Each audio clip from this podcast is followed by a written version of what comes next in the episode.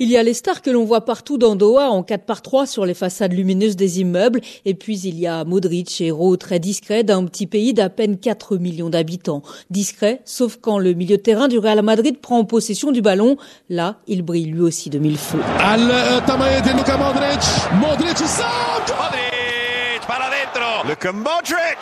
Lui passer le ballon, c'est plus sûr que de mettre son argent à la banque, dit de lui son coéquipier Juranovic. À 37 ans, le temps semble glisser sur le ballon d'or 2018, finaliste face à la France il y a 4 ans. Toujours la même allure avec sa coupe de cheveux des années 70, toujours surtout un toucher de balle hors du commun, encensé par son sélectionneur Zatko Dalic. Son secret, c'est que c'est un vrai professionnel, un gentleman en chaussures de foot qui vit pour le football.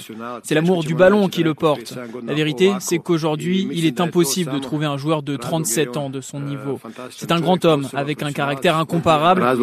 Modric face à Messi, c'est en fait ce soir une certaine idée du football qui va s'exprimer, celle de l'élégance et de la création. Un des deux artistes quittera pourtant la scène.